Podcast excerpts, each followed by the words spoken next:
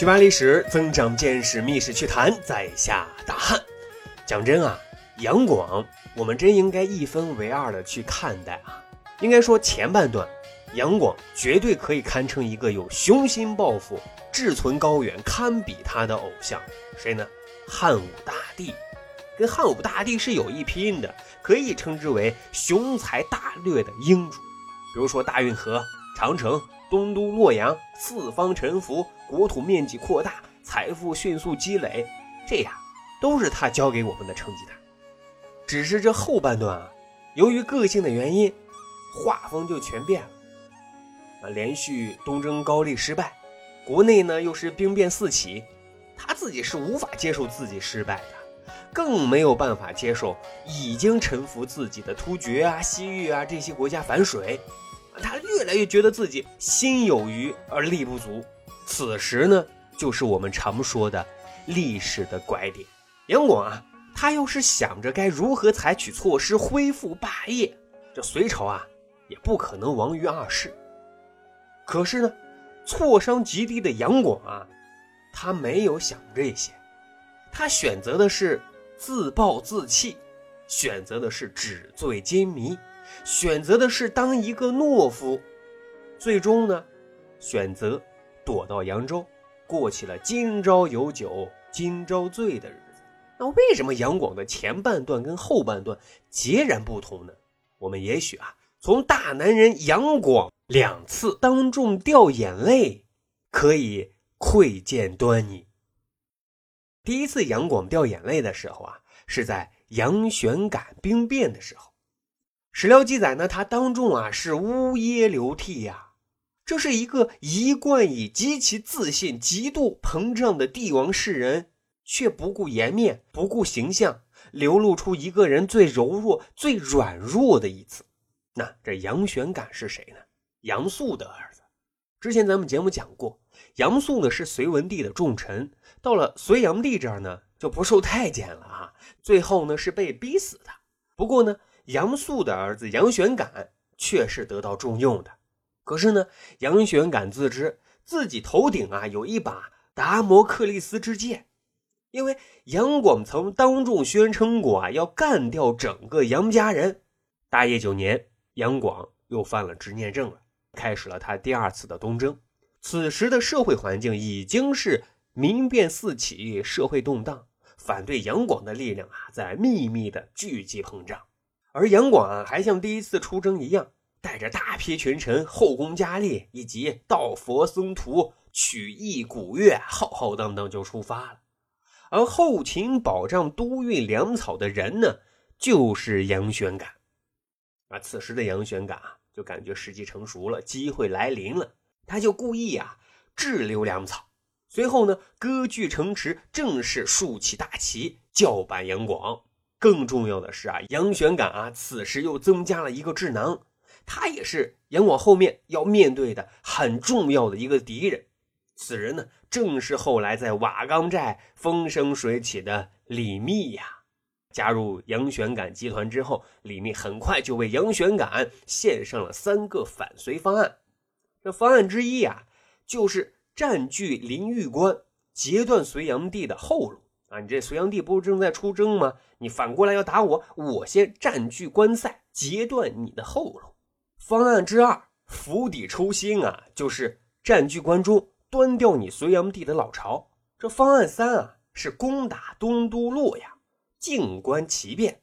最终啊，经过权衡，杨玄感啊选择了方案三，带着队伍啊就去攻打东都洛阳了。此时。没有丝毫心理准备的杨广一下子就慌了，东征的仗还没开打，自己后院先着火了，这让杨广啊颇为上火。而让他更为心焦的是什么？越来越多的民众也都加入到杨玄感队伍当中，跟着一起造反，而他派往镇压的将士却连吃好几回败仗。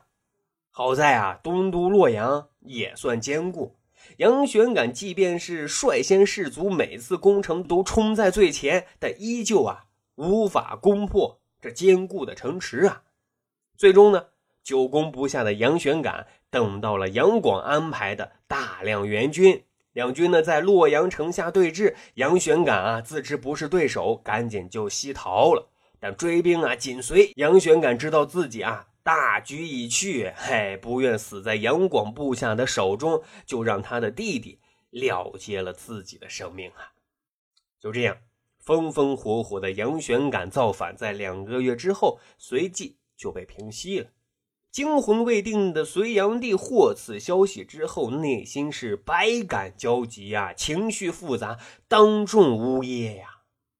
各位小伙伴，此时杨广是因为欣喜激动，还是因为委屈窝火，还是因为愤恨爽快而当众流眼泪呢？这些情绪啊，也许都有。不过呢。第二次杨广掉眼泪，局面就更惨淡了，透出更多的就是无奈和惆怅啊。大业十一年，此时距离隋朝灭亡还有三年的时间啊。在这之前，杨广三次东征均以失败告终了。国内啊，苛征暴敛，造成兵变，这一摊那一摊，一个手啊都算不过来。国外原本臣服大隋的附属国，也都看隋朝衰败。腰杆都硬了起来，朝贺也都不去了。隋朝内部呢，也因为杨广的暴虐个性，说真话的人啊越来越少，分裂却越来越严重了。这才是真正的内外交困啊！杨广要是这个时候好好总结总结，也许为时不晚。但是一个要强的男人最害怕的是什么？迷之自信啊，进而，在。错误的套路上，那是越走越远。还记得咱们之前节目讲过，隋文帝的时候扶持沙钵略可汗的东突厥，隋炀帝刚继位的时候啊，也曾寻衅东突厥，受到了当时启明可汗至高无上的礼遇呀。此时的东突厥首领已经是启明可汗的儿子始毕可汗。杨广想了想，虽然东征高丽又失败了，实力增长迅速的东突厥可是他们家一手扶持起来的。为什么不拉着这个小兄弟一起死磕高丽呢？挽回一些颜面呢？于是大笔一挥，决定啊寻衅东突厥，还让给东突厥的始毕可汗啊去一封信，要求啊他们要做好接待工作。各位啊，现在都大业十一年了，杨广跟始毕可汗根本就没有交情，反而在始毕可汗的眼里啊。家国仇恨、旧账新账一起算，杨广啊就是他最大的敌人。现在你还让人家做好接待工作好吗？斧钺刀叉，人家这边倒是准备好了。啊，这边杨广出发了，跟往常派头一样，后宫佳丽、吹拉弹唱、佛道僧徒，当然还有十万多禁军一路前行。走到雁门郡的附近啊，杨广收到了东突厥内线的情报啊，说情况有变，杀机腾腾，一定小心。于是呢，杨广啊就停止前行，让先驻扎在雁门郡里头。这里得说一下啊，发送情报的啊是当初隋朝和亲嫁给启明可汗的一名公主，名叫义成公主。启明可汗去世之后，按照突厥的风俗啊，义成公主就嫁给了启明可汗的儿子，也就是他的儿子史毕可汗。史毕可汗这边有动静了，义成公主啊就赶紧给娘家人隋朝这边报告，这才避免了一场羊入虎口的局面呀。不过啊，杨广躲进雁门郡的第二天，就发现他们已经被东突厥包围的严严实实了。更恐怖的是什么呢？东突厥的箭啊，从城外啊射箭之后，密如雨下，还永远都射不完。杨广又给吓傻了，看着满地的箭头啊和擦身飞过的箭头，杨广又变得脆弱敏感不堪啊，抱着儿子呀是泪如雨下呀。史料形容说他眼睛啊都给哭肿了。各位脑补这画面，猜想此刻杨广的内心又是什么潜台词呢？是虎落平阳被犬欺，是自怨自艾，还是心碎无奈惆怅无能为力不知所措呢？好在啊，很快底下的人跟杨广商量了对策，义成公主也写信骗始毕可汗自家后院着火了，赶紧回家灭火。再加上王世充、李世民等人快马加鞭赶到雁门郡前来救驾，杨广也亲自动员将士，奋力杀敌，许诺嘉奖。总之，东突厥退兵了，杨广啊，安全了。可是呢，杨广这两次流泪，你还能看见他东征西讨的英雄气概吗？你还能看见他修建大运河、修长城、修建东都洛阳的气魄吗？你不能，你只能体会到他的落寞无助，也只能感受到他的惆怅悲凉。是的，他变了，他变得毫无斗志，变得支离破碎，变得行尸走肉。大业十四年，江都兵变。宇文化及结束了杨广的一生，而这次早已料定有此下场的杨广，变得坚强了一些。这次他没有掉一滴眼泪。好，长见识，长谈资，这就是咱今天要讲的大男人杨广的两次著名眼泪。咱还有一个趣扒历史的小分队。